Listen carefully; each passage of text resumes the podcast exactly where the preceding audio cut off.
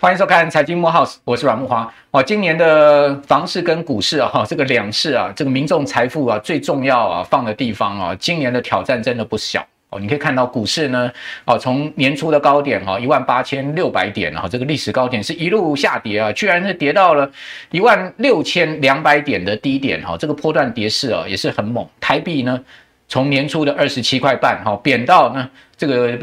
贬破了二十九块半，然后这足足贬了有六趴之多啊，贬了两块钱，而且是这么短的时间哦，还不到半年的时间就已经贬掉六趴哈。那再加上房市，央行三月升息，看起来美国联准会带动全球这个升息跟紧缩的浪潮啊，还没有终止哦，才刚刚开始哦，所以中央银行在高通膨的情况之下。六月势必要再升息，那这样的升息下去呢，恐怕对房市的压力也不小哈。除此之外呢，政府啊看到过去这几年啊房市价格高涨哈，那再加上呢很多蛋壳区啊、蛋白区啊房价的上涨，也看不下去了，好，连续祭出了多波的打炒房措施啊，好，其中很重要的辣招出来了，好，这个内政部啊，哦要修法哦，禁止这个预售屋的换约。此外呢，我们可以看到红单的买卖，哦，居然呢也要课重税，哦，要把它列入到这个房地合一二点零里面。那我们根据会计师的计算，哈，那如果说这个红单买卖，我们以本金十万块，然后这个转让五十万来计算，哈，如果是用这个综合所得税五趴到四十趴来课税计算的话，哦，那最最少大概起起跳是两万块了，哈，那大家还可以负担。但是，一旦是列入到房地合一二点零里面啊，哇，那这个四十五趴的税，哦，那会一下从两万块变到十八万，哦，那这个真的是一个辣招了，哈。那除此之外，这个辣招还很多哈，比如说各位可以看到这所谓的，哦，这个打炒房升级版的五大政策。好，限制换约转售，重罚炒作行为，好，可以罚到五千万呢，真的吓人了哈。另外呢，还建立检举，好，这个奖金的制度，就是所谓的廖北亚的制度了哈。还有管制所谓司法人购屋，另外呢，啊，解约申报登录等等，哦，都要呃跟跟政府啊这个配合哈。所以在这样状况下，看起来建商哈似乎真的有一点点被打到的味这个味道了哈。那。我们从一些统计数据可以看到，哈，诶，这个房地产市场哦，跟股市我们过去常讲说一定有这个价量关系嘛，哈，量先价行，在股市里面有这样的道理，哈，那房地产是不是有这样的道理呢？哦，我们把这个六都啊，哦，今年四月跟三月的月比的一个呃买卖移转动数，好，跟去年同期来比较，诶，大家发现，哦，这个台北市哈，呃，今年。四月跟三月比呢，月比衰退了十四趴，也就是说四月真的淡下来咯。为什么四月会淡下来？因为央行三月升息嘛，所以它大概有一个月的递延效果，好，所以就在四月的一个买卖动数就显现了，对不对？好，你可以看到月比下滑了十四趴，年比的增幅呢也仅仅只有一点三趴。另外我打勾的这个地方哈，各位看到像是内湖区啦，哈，另外呢整个新北，哦加上桃园，桃园市中立。我打勾的地方，各位会发现，哇，这不但是月比衰退，年比也衰退哦。就是说，在买卖移转动数的情况之下，哦，今年的整个成交的情况似乎啊，有一点啊，这个量要先价行啊，见高峰啊，要往下的味道哈。所以说，是不是价格也要往下掉了呢？好，另外我们可以看到，在中南部的情况也是一样哦。你可以看到，呃，这个月比衰退的情况非常明显，就是四月的买气啊，大幅的下降。哦，那这样的下降会是一个趋势，还有持续进行的方向吗？好，另外我们呃根据房仲业者哈，这个四月对三月，哦，整个台北市、新北市、桃园、新竹、台中、台南、高雄，好，那这整个全台平均，大家发现，哦，你看到四月对三月，哦，这个价量之间的关系也呈现背离哦，好，这个量，哦，全台是减了七点七趴，但是呢，这个价呢是涨了二点一趴，所以这个价量背离是不是？呃，就是一个高点的现象，好，这个今天我们就请到两位专家啊，要来帮我们在房市上面做一个整体的把脉哈。那我们今天请到的第一位呢是乌比房屋的总经理，好，房产的专家叶国华叶总，在我们节目现场，叶叶总你好。慕驊好，各位观众大家好。另外呢，我们第二位请到的是第一线哦，实战经验非常丰富的啊，呃，这个呃，住商房屋的气人室的经理徐嘉欣，在我们的节目现场，嘉欣你好。Hello，慕驊哥好，各位朋友大家好。好，那另外我们根据这个新华富安的各区的房价指数价量关系，我们大体上来看一下哈，大家发现哎，台北市有几个区啊？现在目前的价格已经呈现下滑，很明显哦，像是信义、松山、北投，大家可以看到，我们用这个蓝色呃字体标出来的，大家发现，哎，它不但这几个区啊，它低于台北市的平均价格，哈，这个上面的这个灰色线是整个台北的平均价格的趋势。哦，它是在这个平均价格趋势之下，哦，也就是说，相对在整个台北市，它是一个比较弱势的房市房价区之外呢，他们的价格已经开始出现松动的现象哦，就是在这个信义、松山、北投，哦，这个就很很明显。但是我们可以看到，其实呃热区还蛮多的了，好像内湖是在平均之上，好，另外南港哦，这个非常热哦，这个真的是台北现在最热的哦，这个高高高高的往上升哈，哦，另外中正区哦也在平均之下。哦，此外呢，文山区也还不错。最近文山区新店那边有这个呃所谓的从化区的一个特色，哦，那也是在平均之上。哦，但是呢，你可以看到哈，这个北投区就不行了哦，这个北投区很明显的它就在平均之下，而且价格已经开始松动。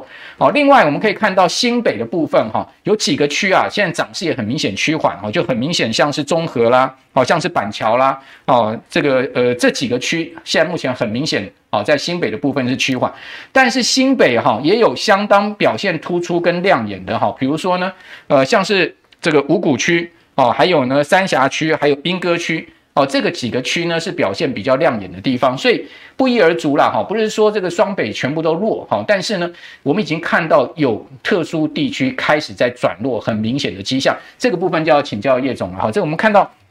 呃，台北现在目前的状况是如此啊，呃，新北的状况，那中南部啊，会不会出现一波多杀多？因为过去两年来，其实讲这个蛋白蛋壳区涨得最凶啊。那我们刚才看到这个价量背离的现象，哈，那会不会让您担忧呢？会，因为这个是这样的。首先，这个因为不管是说是升息的关系啊，或政府打房的关系啊，事实上这一波几年下来，但五六年的时间呢，台湾的房市的这个涨幅，嗯，已经远远超过大家可以承受的一个范围哈。那当然，这个是随着西部走廊整个这个。产业轴线的一个延伸啊，就产生了一个效果。那可以看到，就是说这些蛋壳区跟蛋白区，它的影响尤其大。那一般来讲，就讲所谓的过去，因为这些地方的房价极其低，所谓的极其低，就是它的单价比较低啦，相对比较低。嗯、那在这一次这个所谓不管是这个原物料上涨或缺工缺量的情况下，其实对这些极其低的它的影响更大。为什么？因为在台北哈、啊。我们这样讲哈，我们在台北市装潢一平房子跟高雄市装潢一平房子有什么差别吗？嗯，没什么差别。那盖房子也是一样，在台北盖一间房子一坪的造价跟在高雄市盖的造价一样嘛。但是所以，但问题是说它的造价正对它的房价的比例的影响是比较大的，尤其是在这个极其低的地方。所以为什么这些刚才讲的，不管是三峡也好，或者是树林也好，嗯嗯，那这些地方的房价呢，甚至会涨到比市区还更高，比蛋黄区还更高。那中南部的现象也是一样，就是它的比较郊县边区啊，涨的幅度比市区还高，所以这个部分呢，在这一次的这个打这个所谓的这个呃炒红单或者是炒房，还有升息这个状况下，量已经看到先下来，这个已经很明确。嗯，但是这个下来呢，会不会让价格下去？我觉得这个是一个问号哦。嗯嗯，它不尽然完全相同。嗯，可是有部分的区域在过去它提供的供给量太大，嗯，它炒作太凶的，它会在这一波里面会整理。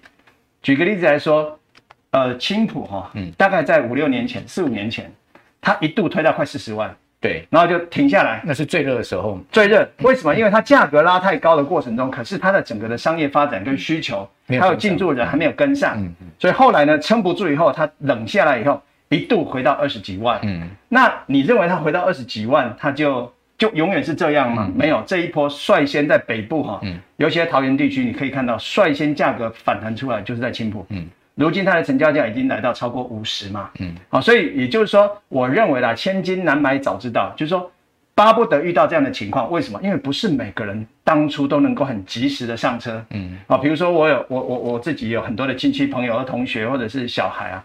他们就在竹北上班嘛。对。那三年前三十万一平，他们觉得那么高，因为到时候还讲说，哎，还有二十万，竹北还有二十几万的，三十万好贵，所以就没有进场。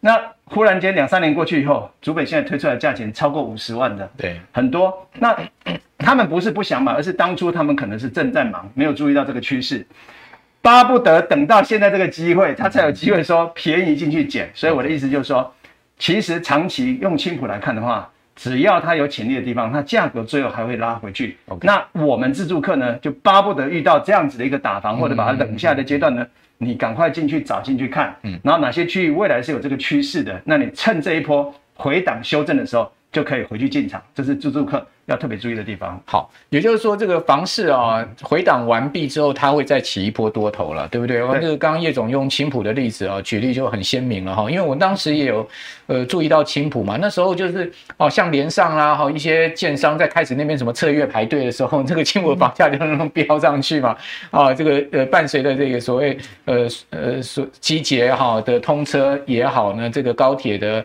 共购也好，这个青浦的题材就开始在炒作，但确实那时候整个生活。技能没有出来了，是。那这两年因为 Outlet 那些生活技能全部都出来了，所以青浦也开始慢慢成熟，价格也上来。但刚刚叶总也讲到一个重点，就是说它必须是有这个条件跟潜力的。对，如果你只是一个空空泛的炒作，哦，终究它还是呃要要修正，而且不见得会上去。所以呃，选择房产很重要，还是要看这个大环境哈，跟你自己呃选择的一个小环境。那至于说。在中南部的部分，大家会不会担心？就是说，叶总，你会担心，就是说，因为价量背离现在很明显嘛。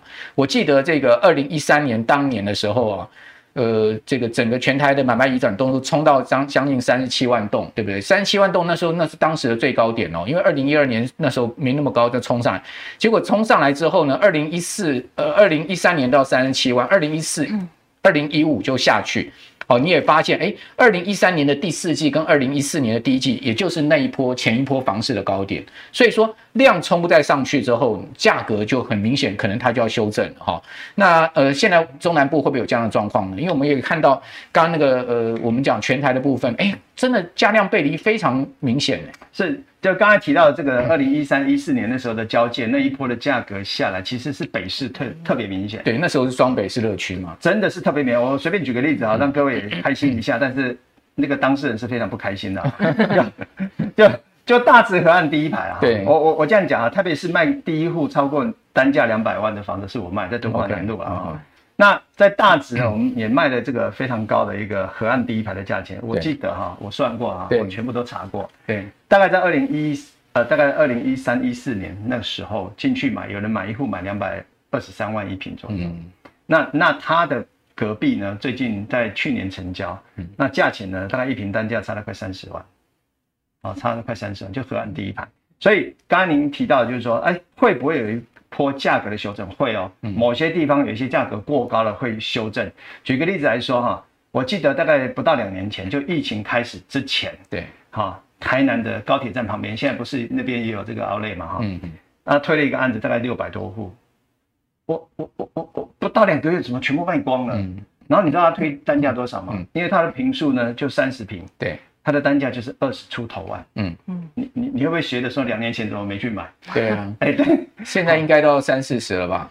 是是没有错。那所以呢，这些房价现在，他当初买二十几啊，后来被炒到三四十，因为旁边炒到三四十嘛。嗯。可是这些人二十几万买的人，这些人其实他里面也有部分是投资客。对。所以他在这一波，比如说他禁止换约干嘛，他会不会在想要七月以前把它出脱？一定会啊。会。所以想要出脱的时候，他就说：“那我我一瓶赚个五万嘛。”或赚个八万嘛，那有三十平嘛，八万就两百多嘞，对不对？那如果他没有跑掉的话，他拿到以后，就如同你刚才讲的，他交之后一年内卖了四，两年内卖了四十五趴，对，一毛没合啊。重点是一秋桃五金，他撑不住，所以他势必要在七月以前离开。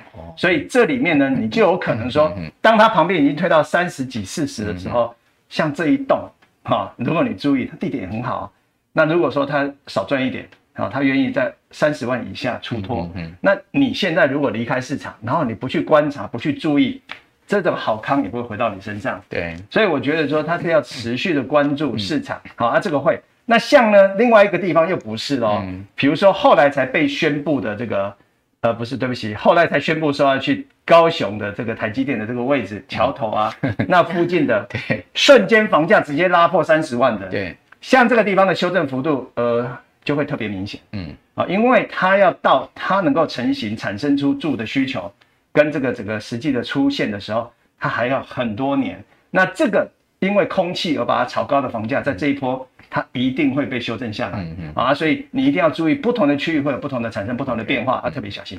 好，也就是说，台积电的工程师他们也不见得一一定会想要去追到这么高的房价嘛。我我我如果是台积电工程师，我可能先租嘛。对，没错，对不对？一平三十万，哇，你从这个十几万炒上去三十万，那如果去买你的房子，我不就是贵一倍了吗？对，好，那我现在就算被派到高雄工作，我也不见得一定要用买房的，我可以用租房的啊，对不对？所以说，呃，台积电工程师，我想这里也蛮蛮会精打细算的了，不然应该也不会进台积电了哈。所以在这样状况之下，就像叶总所讲的啊，这个呃状况是爸爸囧了哈。不过整整个价量背离的问题啊，确实是很明显在显现哈。这个在南部的状况也很明显，比如说到这个呃，我我我前几个礼拜到高雄去一个建案哈。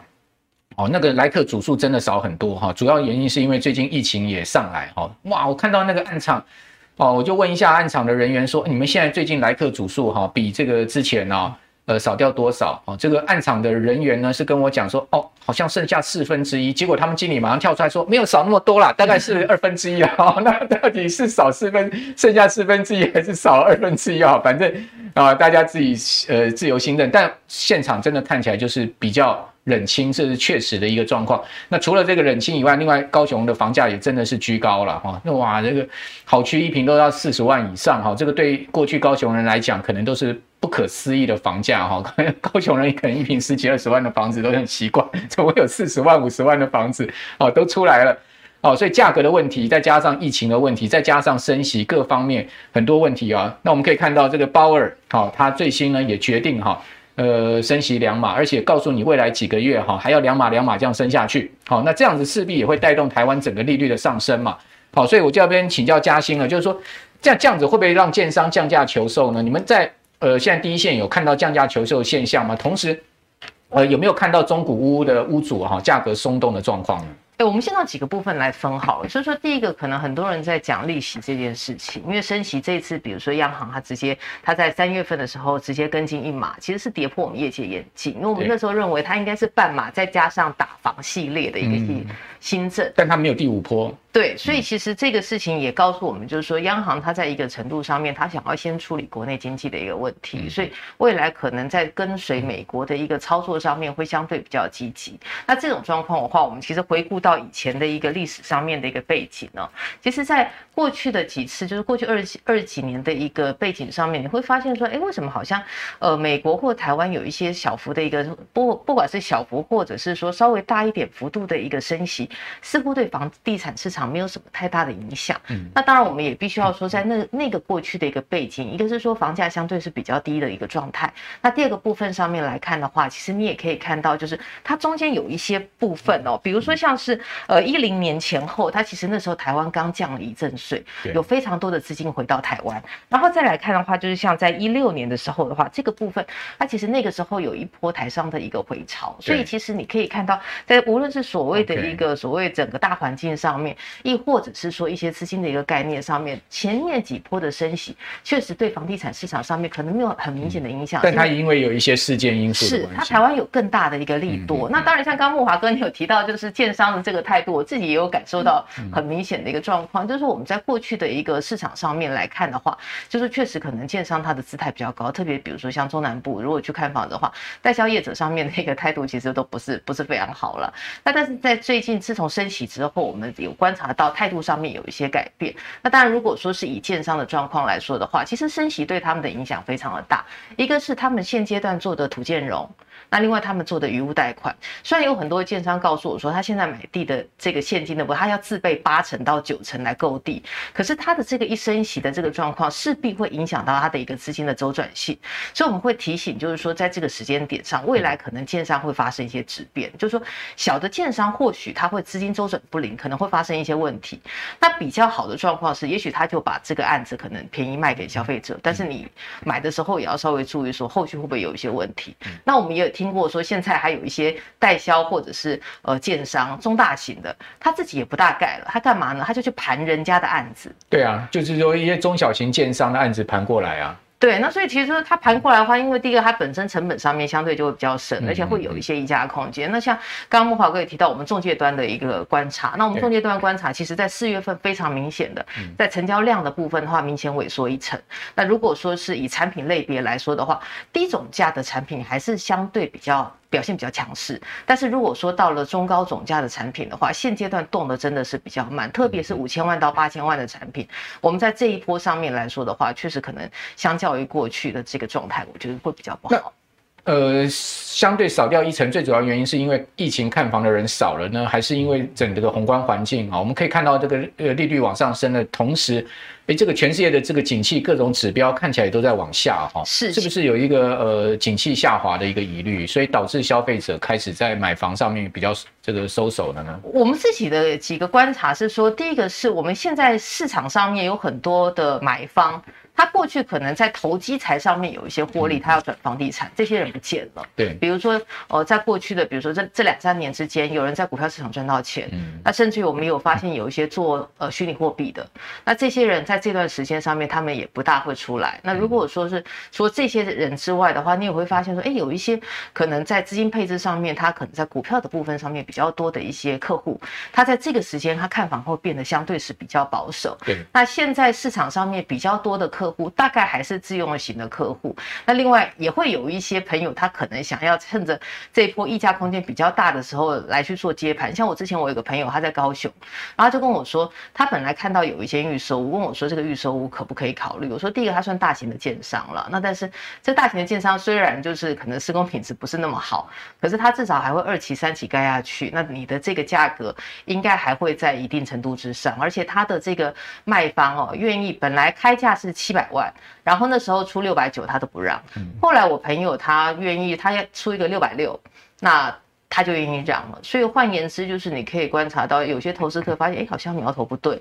那他价格有松动了哈。价格有松动，但是他还是赚。可是现在我们中介端也不接这种他想赚的案子。他如果说是愿意平盘，或者是稍微便宜一点，我们现在也比较愿意接。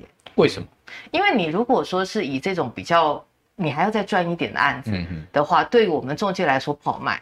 而且如果说是以这种七月份的这个这个 deadline 来说的话，一定不止他一个人在卖嘛。嗯，那对于我们而言的话，我们会有跟客户上面交代的一个压力。OK，好，所以真的，呃，刚刚叶总或嘉兴都跟我们讲说，七月前真的会有一波投资客的逃命潮哦。嗯、哦，我到这个南部的建案去哦，也的确他们跟我们讲说，现在哦，这个换约的人非常的多哦，就是大家都急于要这个投资客要急于出出脱手上的这个这个。这个物件，当当初买到的这个物件，因为七月之后你就没有办法这个换单了，好，你也不可能转售了，哈。如果你要转售的话，四十五趴的税，谁谁受得了，对不对？所以说，在这样状况之下。呃，也许从正面，从另外一个角度来看，如果想要买房的人，也也许可以呃，趁这一波逃命潮去捡一些后康啊。哦，这个当然，呃，能不能捡到后康，也必须要去挑不动产的这个区块跟位置哈、哦。那至于说利率到升到多少，哦，这个真的会打到建商，哦，或者说打到这个消费者。我是听一个代销龙头老大讲了，哦，这个几大几大代销业者的龙头老大讲，他说他们的看法是认为四趴了。他说：“如果利率升到三趴到四趴的话，那真的会打到。他们认为说，央行应该不至于升到三到四趴。他说，央行现在目前的总贴现率是一点三七五嘛。”顶多啦，升到两趴啦，差不多了，哎升上去空间很低。哈，这个等一下请教叶总跟嘉金的看法，是不是真的这样？但从资金面上，我们也可以看到一些问题哦。比如说，各位可能很少去看哦，这个所谓的三大货币总计数啊，M1B、M2，哦，大家可以看到这个货币总计数啊，它其实跟房市有很明显的关系哦。我们讲这个呃广义的货币 M2 哈，跟这个狭义的货币 N one B 啊，大家看到。其实最明显的哈，就是这个 N1B 哈，这个很明显的在出现哦急降的状况，哦，这个代表说资金在退潮哦，这个资金退潮的情况非常明显。各位看到这条红色线，那 M2 的下降还好啊，广义货币下降的幅度还好，好，但是呢。M1B 跟 M2 之间的这个柱状图的差距啊，哈，就是 M1B 减 M2 这个年增率的部分啊，两个相减，好，大家可以看到，现在目前的这个呃差距只剩下二点八一了哈。那我们根据过去的经验是这样子哈，这个 M1B 跟 M2 的这个两个数据的差异啊，如果是在十趴之上的话，代表资金非常宽松、非常活络，对房市是非常有利的哈。那如果是在五趴以上的话，就还好。但是如果说呢，M1B 减 N2 呢，这个年增率呢掉到负值的话，哇，那你要小心房市的状况哦。这个从整个资金面过去看到是这样子哈，所以呃，不管利率面、资金面，或者说政策面，我要请教叶总跟嘉兴的，就是说现在还是一个买房时机吗？对，从刚刚 N1B 跟 N2 这件事情来看，因为我们也长期观察这样的一个数字跟指数哈，也二十年了哈。其实我认为就自住客来讲，这件事情对你是好事啊。刚刚那个开口说到这么小，如果他开口是这么大哈，那就完全热钱在炒。嗯，那当他开口到这么小，表示说现在还在市场上买房子的人哈，基本上都是属于比较自住型的。那一般的投资就比较不见了，所以就价格的炒作上的这个氛围跟气氛就比较弱哈。那我觉得就一个自住客的来讲的话，我是千金哈难买到这个 timing 了。对，好，怎么说呢？因为我们超啊，我们讲买房子就四个条件，第一个买对时机，买对地点，买对产品跟买对价格。那我们刚刚的第一个跟第四个就现在出现。第一个买对时机，什么叫时机？第一个钱就刚刚讲资金潮比较弱嘛，嗯。第二个现在来买的人比较少嘛，那整个打房气氛存在嘛，所以对卖方来讲，他其实是没有调高价格的条件的，嗯。好，所以如果他想要卖，他有资金面的需求，他是势必要必须要呼应到市场的反应，把价格做修正。所以这个 timing 我认为是好的。我待会举一个例子哈，我帮朋友买车好了，嗯，对，然后再买对时机、买对地点、买对产品跟买对价格。那也就是说。时机对了，你价格才有机会谈到比较低。好，那那那曾经啊，曾经我去美国哈，帮一个朋友去去买一台车，嗯，然后我们就想说，哎，到底什么时候去看车比较容易谈到比较低的价格？嗯，那我问过哈，如果像这样的车在美国的话，一般可以杀价多少？嗯，大概六万美金啊，哈，六万美金的车子，他说大概就三千到四千了不起，就是这样子。那我就问他说，啊，你你你想多少杀多少？他说，我们来试试看好不好？我说，那我们来试试看哦。那我说，那那怎么办？我说，那就这礼拜不要看，下礼拜再看啊。为什么？你这礼拜还在二十号，嗯，我们下礼拜哈到二十八号，月底了，月底了，我们再去看。他有这个结账压力。对对对，那去看呢，就你们夫妻两个去看啊，我就在旁边休息室喝咖啡哦，就这样子。然后呢，他只要问你说能不能决定哦，钱是我出的，出的人在喝咖啡，没有在看车子。对，那他们很热心，一直看车子，那我就在那边喝咖啡。然后呢，他们就一直攻他嘛，因为觉得我不重要。可是最后发现说，看了两三个小时，要问我，每次只要谈到价格，就要问我。决定权在你。对对对啊，他们来问我就坐到我前面，我就看我的杂志，看我的手机。他说，Mr. Ye，对，Are you okay？No，No okay，No okay，No okay。Do you like our car？哦 哦，so so。OK，其实是很好，但是我就六万美金的车很贵啦，就很装逼了。不。反正我不管它贵不贵，我就是收售嘛，对不对？然后他就自觉无趣又离开了。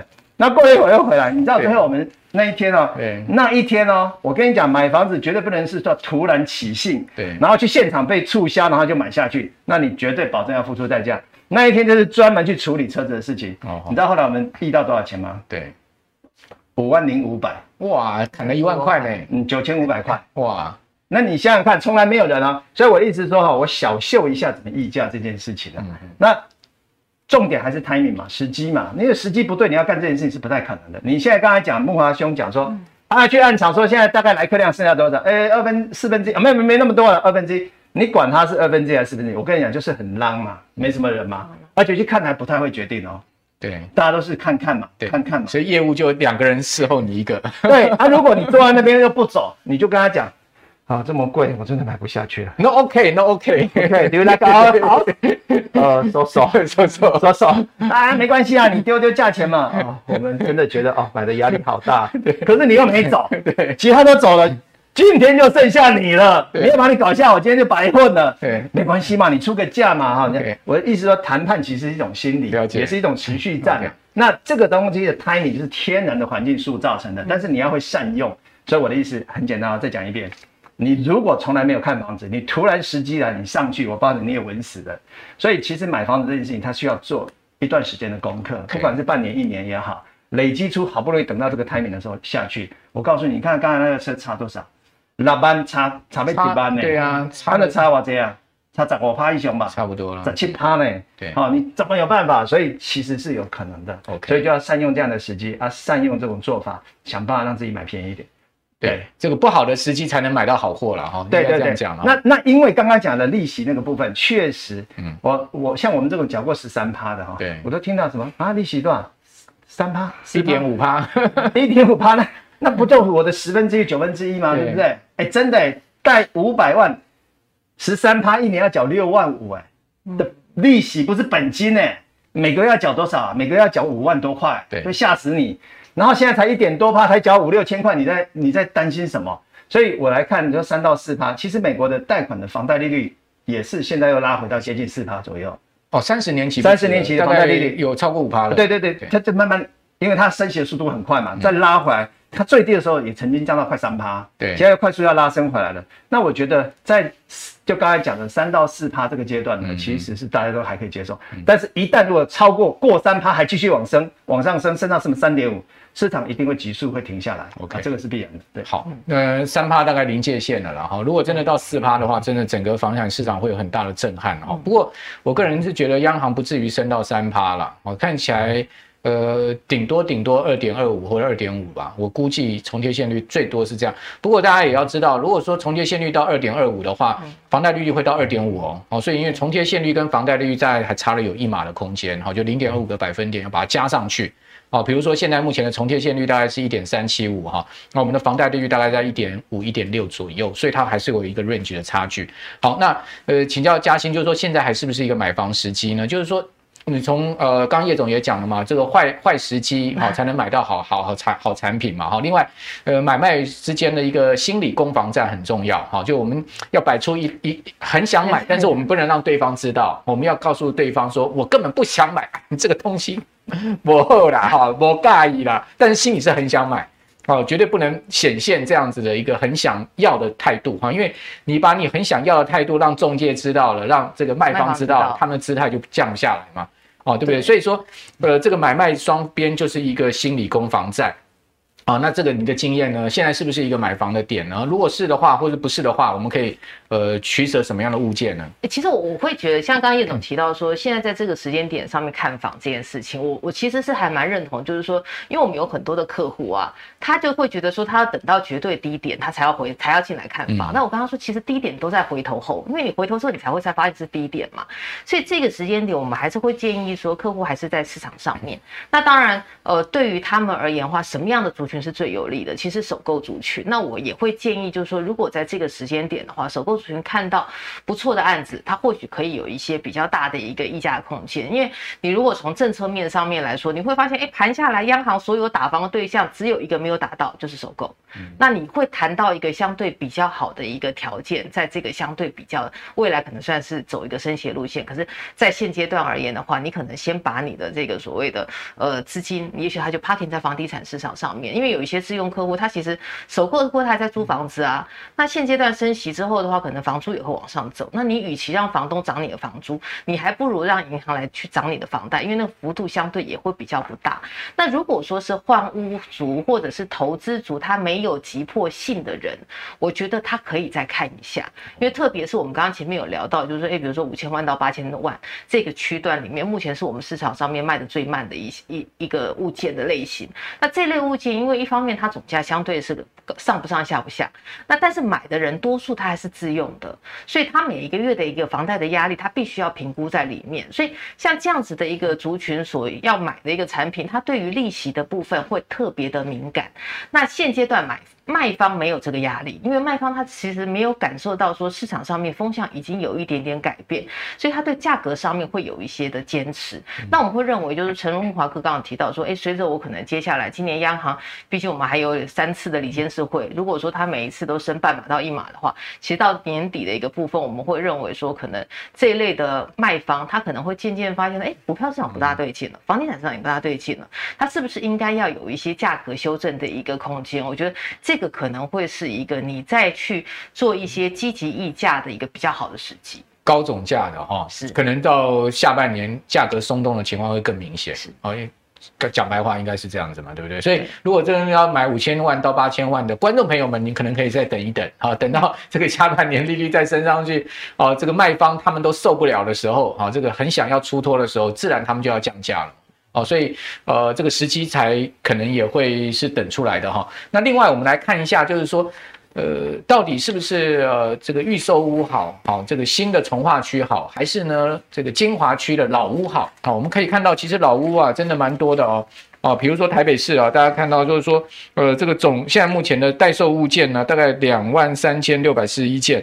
那那屋龄三十年以上的老屋的占比达到将近五成哦。哦，因为台北市的这个老屋其实相当多了哈，新北市也不少，哈，三十三趴。另外桃园呢也有将近三成哦，新竹呢，呃，来到这个二十四趴。那台中、台南相对，以台中市的这个新屋就相对比率高了，它这个老屋的比率就十一趴了哈。呃，此外呢，台南。呃，也不少老屋，有三十四趴，高雄的老屋有四十趴。哦，八大都会区整个统计下来有三成哈。那这边先请教叶总哈，就是说，呃，这个老屋，金华区的老屋，比如说大安区的老屋哈，或者说，呃，我们可以看到中正区的老屋啊，这些老屋，你会建议我们的观众朋友是不是一个很好入手的标的呢？好，这就开始另外一种教学吗？好，我我带着大家来回忆几个地方了哈，就是说老屋是不是这个时候，尤其是在双北哈，我认为老屋在双北这个 timing。其实是可以着重进场的哈，OK，因为它的价格过去这几年来，其实它是双北价格是几乎没有在往上动的，只有往下修正盘整的。那这个时候呢，你要去找这个怎么样未来有潜力就很重要。我举一个位置给大家听，大家如果走中山北路哈，到了中山北路五段就是中正路，过了中正路以后，你发现左右两侧有四个案子在都更跟危老，那这个就是说。其实这些呃路边的这个店面呢，当初生意很好的，你会发现它啊出租的店面很多，大家就觉得说啊那个店面不行啊差，一般人大概只观察到这样子，那我的观察就不是这样子，这个店面不行，那以前要都更怎么可能？嗯，那就趁现在，那重点又来了，它的后面呢，它的后面又是那些旧旧矮矮的透天的房子，哦，那这下特懂。就是说，如果你去你去买是那一个区块，你发现说，哎，这个区块总共加起来，比如说有个三五百平、六七百平，然后呢，前面的那一排店面哈，阿东博兰没有，东博兰州，哦，我我就觉得特懂，嗯，你就楼上也可以买，后面也可以买，嗯，为什么？因为这些精华区在这个 timing，它就是准备被整合，嗯，那你现在我刚才讲的那个位置，你真的去看啊，就中山北路过了五段。过了中正路以后，你发现左右两侧麦当劳后面跟前它的对面，再往前看一点，那个桥的两边左右两边，总共有四个案子在进行。嗯，你会发现说，哇塞，我你知道吗？那个公寓哈，在那个路边当初那公寓大概就五十万而已。嗯，你知道它改成大楼后一平多少钱？一百以上，至少一百。就士林那一带嘛。对对对对，士林麦当劳那一带。哎，对对对对对对。所以我的意思就是说，在双北有没有这种时候，老屋可不可以买？当然可以买，但是要买什么？要买有潜力的。那个潜力怎么看？就我刚才讲的几个，第一个，它路边哈的店面，然后能洗掉掉，能保了没租，那表示那些地主就想，啊都没人租，那要干嘛？嗯，那干脆来都跟。对，然后呢，它的后面呢又有一条巷子，然后巷子前面有一排房子，跟前面的店面是同一边的，是同一个区块的，啊，又破又旧，那接下来又特懂了啊。就他们整块整合起来的时候，因为临路边三十米以内，它属于三二或住三之二嘛，就就是第二种商业区啊。第二种商业区五百六哦，住三之二是三百哦，哎是四百哦。那那还得了？那这个房子就盖很高，所以你你去买那个土地的持份对你是非常有价值的。即便它旧，你就稍微整理一下，我告诉你，你就在那边当做住十年、住二十年，将来它都更的时候，就是你那个房子就不是涨一倍的问题。啊，那机能又好，环境好，条件又好，那未来的潜力又好。大家听我讲完，你知道我在讲什么吧？就是说，对别人怎么赚钱，或许你过去来不及啊，但是你如果在双北的话，看完这个节目，你就知道说，哎，这是一个方向啊，怎么找？哎，慢慢我们再来有机会来深入。那些那些老屋的屋主，有时候姿态也很高，哎，他们也不见得也想要。我告诉你，就是因为哈，人总是会老嘛。老了之后总是要分财产嘛，二代啊，我跟你讲，那个就摆不平的，绝对就是丢出来的。哦，对对对对对，好，所以就要找那个很真产的就对了。哦，老人家已经这个老到不行了那种案子哈。好，那也的确哈，这个案子真的要挑选要赚钱，也是要靠像叶总这样老道经验了哈。那呃，嘉兴嘉兴，你有对这个老呃金华区老屋你有什么看法？哦，我觉得第一个关键是他银行借不借钱呐？哦，如果他贷款下不来，利率条件又很差的话，你可能要想一下下。他虽然可能长期资金实力不够的，对，因为你资金上面会有一些压力。那我前一阵子有一个朋友，我觉得他很有意思，他买了一个就是在那个仁爱圆环附近四十几年的四十几年的一个老华夏。嗯，然后他那个时候呢，反正他的总价大概是四千多万了。然后他当初对他当初买这间房子的原因，是因为他小孩子要念复兴，他觉得要让小孩睡得比较饱。好了，然后本来是打算说在附近租就好，他的预算大概拉到八万块左右，结果他一直看一直看，没有看到喜欢的。后来他决定买下来之后，他就跟我说，他转念一想，因为第一个他本身是就是五五师之一，所以他贷款条件非常好，除了成熟，我记得他那个时候其实成熟到八点五成。然后第二个是因为他的状况也还不错，所以银行给他的利率那时候是地板价的利率。然后他就说，他说虽然这个房子哦四十几年了，那我的小孩子从小一开始让他读读到比如高中嘛，那我读到高中这十几年的时间，我之后就是要卖掉，然后我要换到一个比较舒服的地方去。他说，如果这十几年房价涨了，表示老天爷疼惜我这个爸爸。所以呢，他就贴补我一些房租。但是如果说呢，哎，跌了之后，那这个因为市中心的空间不会不会太跌，不会跌得太大，所以他说那就当做付租金。所以他用这样子的一个思考去解决他居住的一个问题。那我我自己会认为，在台北市其实要等待都更，真的需要一些机缘了。那如果说是他买了一间房子，他想说啊，我要先住在等都更，这个可能时间会相对比较长。那那个居住的品质，他也许不是那么理想。但是如果说是哎，他可能换一个念头，他可能只是解决他当下的一个问题。那如果说遇到一个比较好的机会，哎，或许他可能他就翻上去。我觉得可以从这个方面去思考。但是如果要买老屋哦。真的，第一个事情是要看贷款，嗯，然后第二个是哦，老屋有时候他的邻居真的很很机车啊，对。对，就是他们总是会觉得住在住在这个地方住很久，他会欺负新来的，嗯，所以可能有一些，比如说这个房子它漏，或者是说，哎，它有一些屋况上面的一个瑕疵，你要上下沟通，坦白说，有时候并不是那么容易，所以如果说你在购置这些的时候，或许你可能就把这样的风险考量进去，会比较周全。好，那因为跟。